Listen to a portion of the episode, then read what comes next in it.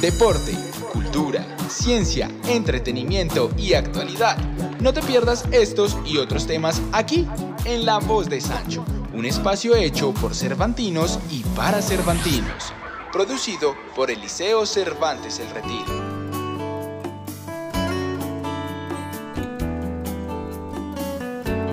Hola a todos, bienvenidos a un nuevo episodio de La Voz de Sancho, un espacio donde escuchamos a los amigos.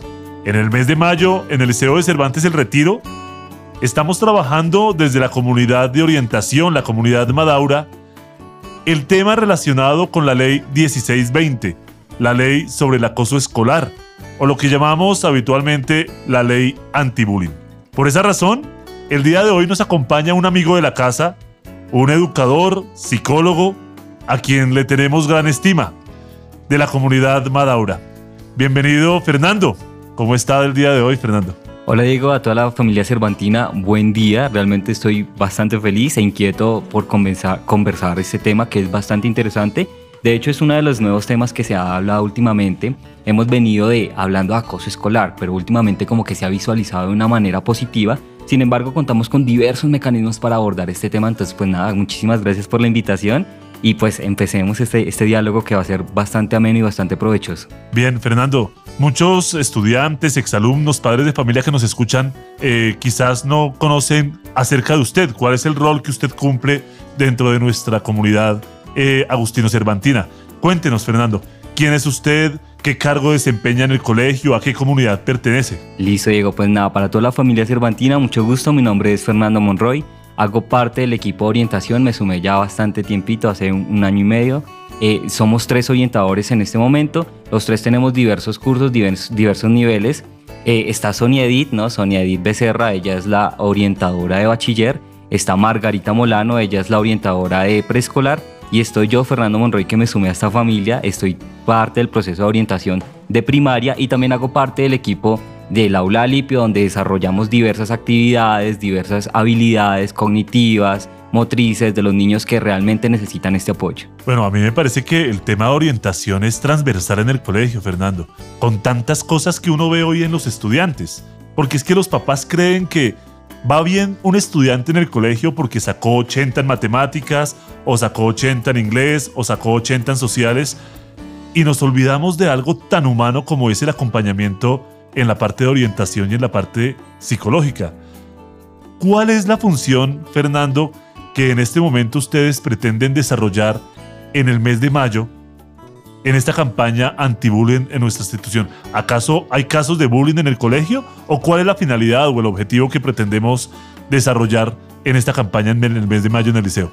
Claro, Diego, digamos que el acompañamiento, orientación, es precisamente sensibilizar a los estudiantes de todo lo que está sucediendo. No podemos hablar casos específicos de bullying, más adelante lo iremos especificando, sino más bien queremos sensibilizar y crear conciencia a los estudiantes de los diferentes mecanismos de comunicación, cómo podemos afectar al otro y vamos a desarrollar más empatía general dentro del Liceo de Cervantes. O sea, el tema es más preventivo. Claro, desde luego. No podemos hablar de bullying en este momento, pero desde luego es una realidad que no se puede negar. Sin embargo, nos queremos sumar a todo este proyecto internacional donde se está desarrollando y, decirle stop al bullying, no al bullying y de una u otra forma queremos sumarnos a esa iniciativa que se ha creado hace bastante tiempo. Sin embargo, pues estamos a la expectativa de la primera jornada preventiva de acoso escolar dentro del Liceo de Cervantes. Mire, Fernando, yo soy tutor y hay veces uno no sabe cómo responderle a un estudiante, porque lo tocaron, lo empujaron, algo sucedió y ya le dicen a uno como profesor,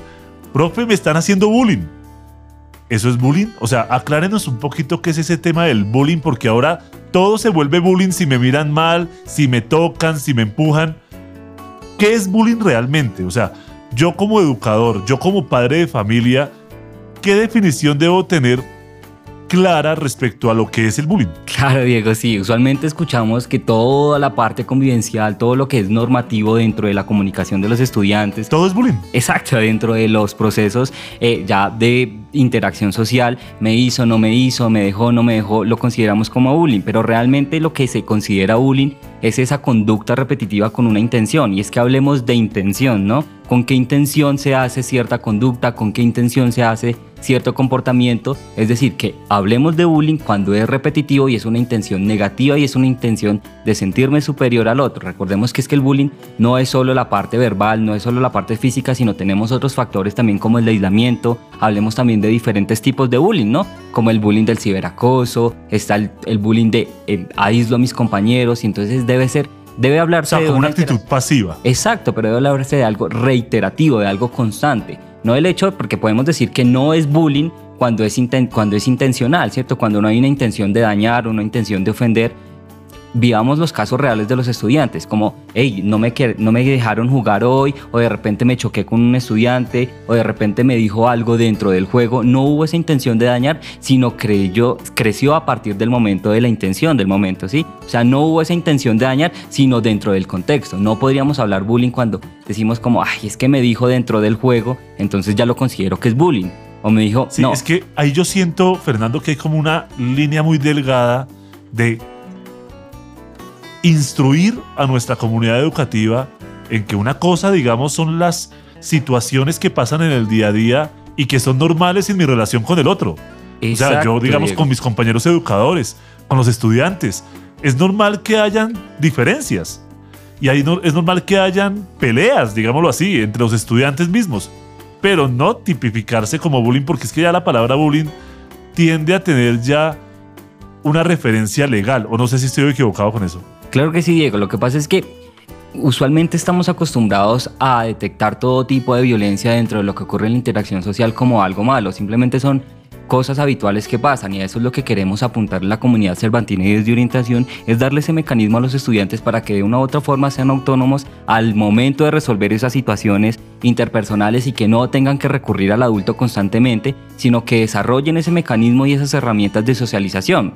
Por ejemplo, nosotros venimos trabajando con la comunidad Madaura con diferentes mecanismos para hacerles llegar esta información a los padres de familia para que de una u otra forma tengan herramientas para trabajar en casa. Nosotros manejamos con el equipo de comunicaciones las cápsulas de Madaura, donde realmente cada ocho días mandamos información y para darle apertura a esta campaña de la primera prevención anti-bullying eh, dentro del Liceo Cervantes, lo que creamos fue unas cápsulas de información de lo que es, qué no es bullying, cómo identificar bullying, cómo manejar bullying y cuál es la relación de la familia y los profesores dentro del contexto para identificar y manejar este tipo de información. Sí, porque eh, como una comunidad educativa eh, en la que hay una diversidad de seres humanos, hay niñas, hay niños con diferentes gustos, con diferentes vocaciones, es normal que se genere el conflicto.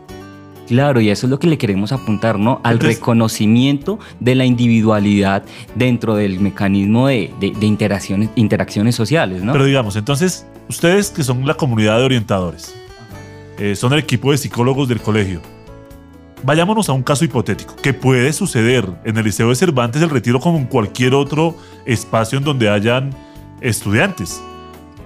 Hay un caso de bullying.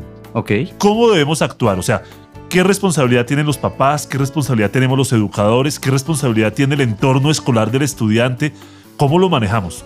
Listo, Diego. Hagamos un caso hipotético, digamos. Hipotético, ¿no? Al estudiante Fernando. Ok, el estudiante Fernando le das tienen un comportamiento con otro compañero que es reiterativo, ¿no? Porque hay que identificar cuando es bullying reiterativo. Vamos a seguir una ruta. ¿Y tenemos que esperar que Fernando hable o el, o el profesor tiene que darse cuenta del bullying o cómo se mide eso? Claro, Diego, digamos. ¿O hasta esperar que el papá venga y dé la queja? No, no, no, digamos que eso es muy subjetivo, ¿no? El hecho de que tú como educador te des cuenta de que hay algo para manejar dentro de los estudiantes, tú tienes toda la autonomía de reportarlo y de trabajar con los estudiantes. Sin embargo, lo que queremos es apuntar es esa autonomía, ¿no? Nosotros tenemos una ruta escolar que te la, te la voy a más o menos mencionar, son siete pasos alrededor y lo primero es denunciar pues, ante cualquier miembro de la comunidad educativa, es decir, que si un estudiante de una u otra forma está presentando diferencias con un compañero, pues lo que hace es recurrir, ¿no? Recurro a mi maestro, recurro al adulto para de una u otra forma orientarme porque no todos los estudiantes tienen ese mecanismo y esa habilidad para poder resolver el conflicto, para el reconocimiento a la individualidad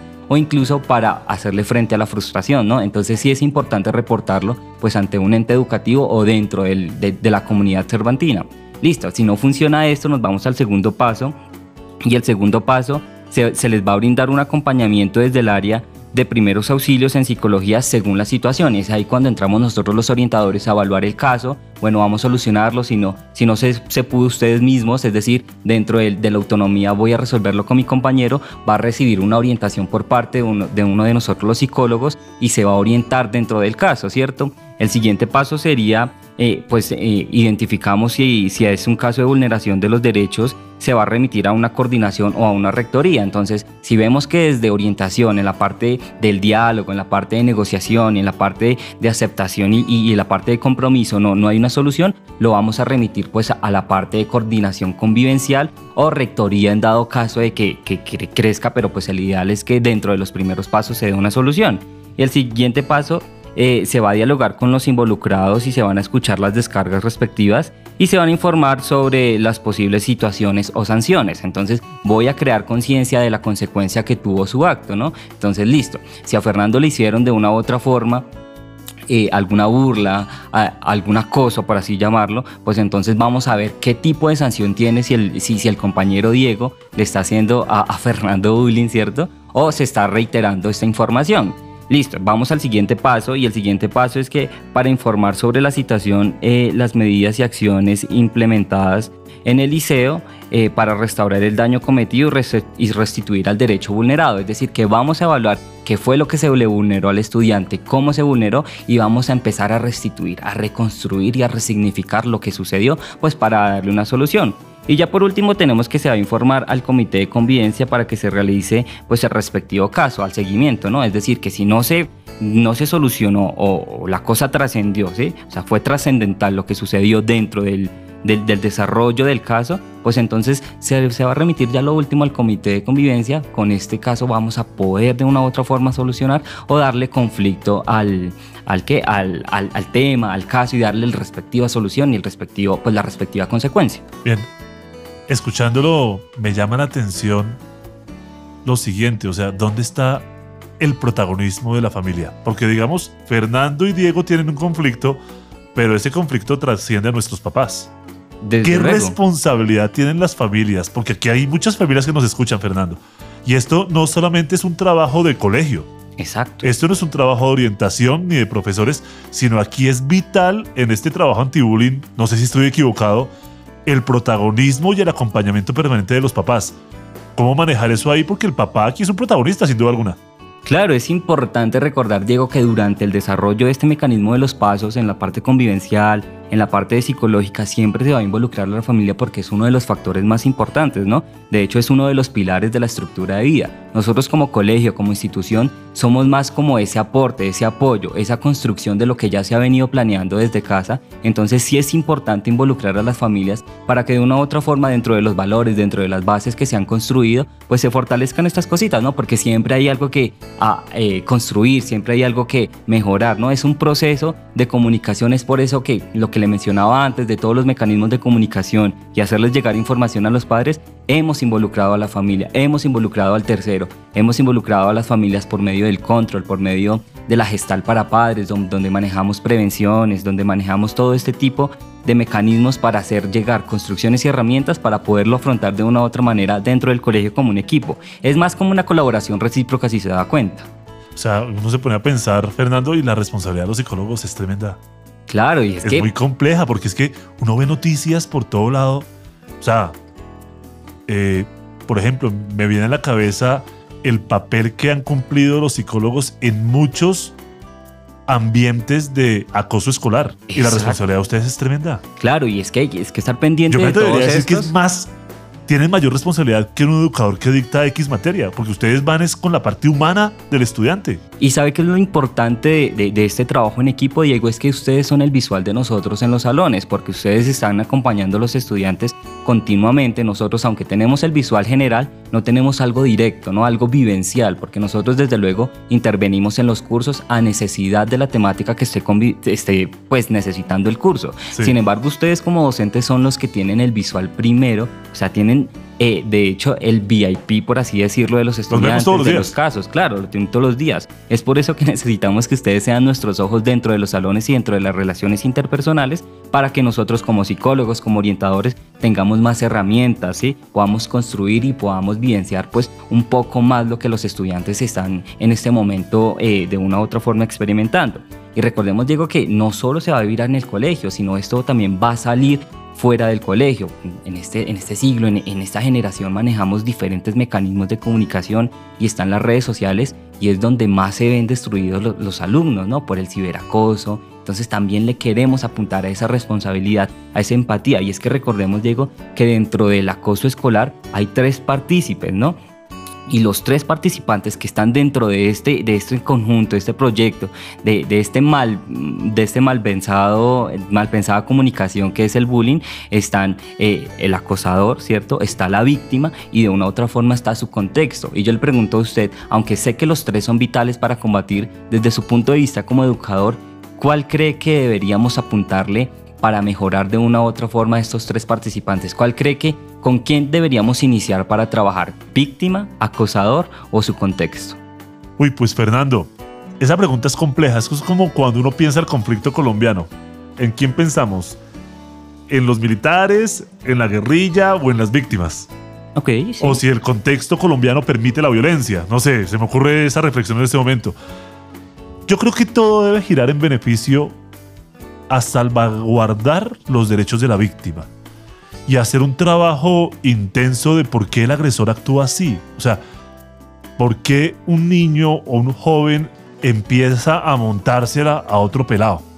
Es un, o sea, ¿qué, qué, qué situación sucede ahí? La pregunta no es fácil, se lo, se lo admito. Esa es una pregunta de psicólogo. Y desde luego, lo, lo que pasa es que es a eso lo que queremos apuntar, en que haya una sensibilización general y es que dentro de la víctima, el acosador y su contexto, los tres son víctimas. Porque es que si hablamos de acoso escolar, o sea, ¿el acosador también es víctima? Claro, de una u otra manera está vulnerado. ¿Por qué? Por falta de información, por falta de orientación, por falta de acompañamiento, ¿sí? No oh, podemos decir que un acosador simplemente ah, ya acosa porque tiene un buen acompañamiento. Y uno empieza a hacerle la perseguidora, y decir usted por qué hace eso, claro, y hacemos un proceso convivencial, también es víctima. Y es que hablamos de menores de edad, porque si se da dentro del contexto escolar, hablamos de menores de edad, y los menores de edad o los niños, niñas y adolescentes, siempre cuando se vean vulnerados de este tipo de información, son víctimas. Entonces hablamos de víctimas. El ideal no es señalar al acosador, no es señalar al acosador. tiende a hacer eso, la verdad. Exacto. Entonces vamos a victimizar y revictimizar a las víctimas. Entonces,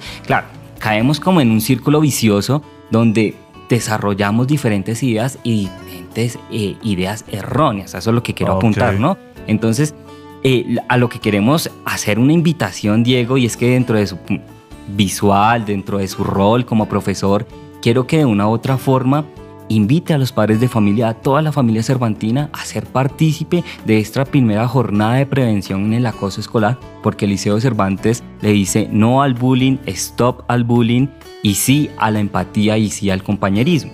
¿no? Entonces, Fernando, esto es una invitación también a aceptarnos en la diferencia? Desde luego. Porque es que yo pienso en la voz de Sancho, o sea, esta es la voz de Sancho, esta es la casa de Sancho. Sancho era gordo, Don Quijote lo quería. Don Quijote era flaco y Sancho lo quería. Había una mujer en esa comunidad que era Dulcinea y entre todos hicieron una comunidad que hoy en día se ha perpetuado después de 500 años que fue escrita por Cervantes. ¿Será que la vida de Don Quijote, la amistad que tenía con su amigo Sancho, y el amor que sentía por su Dulcinea puede retratarse en, una comunidad aquí en el Liceo de Cervantes, respetarnos en la diferencia? claro, Diego. Qué pena la analogía tan literaria, pero... Sí, desde luego es un poquito complicado analizarlo, sin embargo, me gustaría decirle que seres seguros, seres informados, son personas que de una u otra forma desarrollan una empatía y, un, y una autoimagen sensacional, es decir, una persona segura, una persona con autoestima alta, acepta, se acepta y de una u otra forma controla el tipo de información que dice y, deja entrar a su vida, ¿no? Entonces a eso también le queremos informar a, la, toda la comunidad cervantina. Queremos estudiantes felices, queremos estudiantes seguros, queremos estudiantes que acepten y que se acepten a sí mismos, ¿no? Entonces, eh, vamos a celebrar este Día Internacional en contra del acoso escolar el 2 de mayo y recordemos que nuestro color eh, habitual eh, es el color naranja, porque es un color que se visualiza, es un color neutro dentro de todos los colores y queremos informar pues a toda la familia cervantina que está cordialmente invitada a ser parte de, esta campaña y que se una con nosotros diciéndole no al bullying. Perfecto, Fernando. Ya ha mandado usted bastantes mensajes en nuestra charla, pero quiero invitarlo y pedirle el favor. Nos escuchan muchas personas de la comunidad académica, profesores, estudiantes, padres de familia. Un mensaje desde la comunidad Madaura. Un mensaje como psicólogo del Departamento de Orientación del colegio. ¿Qué hacer frente al bullying? Y mejor, ¿cómo evitar situaciones de bullying? Listo, ¿qué hacer frente al bullying? Escuchar. Seamos personas que escuchan, que tienen escucha activa. Una vez tú escuches, analizas y de una u otra forma orientas. Si tú no cuentas con la información, acude a los profes, acude a los psicólogos, porque lo que queremos en este momento es seres empáticos. Es como una invitación a ser empáticos general. Bien, Fernando, muchas gracias por acompañarnos en La Voz de Sancho, un espacio donde escuchamos a los amigos y sin duda alguna los psicólogos, los orientadores son una pieza fundamental en la formación integral de nuestros estudiantes. Muchas gracias Fernando por acompañarnos en La Voz de Sancho. Espero que no sea la única vez que nos acompañe en este espacio donde escuchamos a nuestros amigos. Gracias Diego, gracias a todos. A todos, chao chao, nos vemos en un próximo episodio.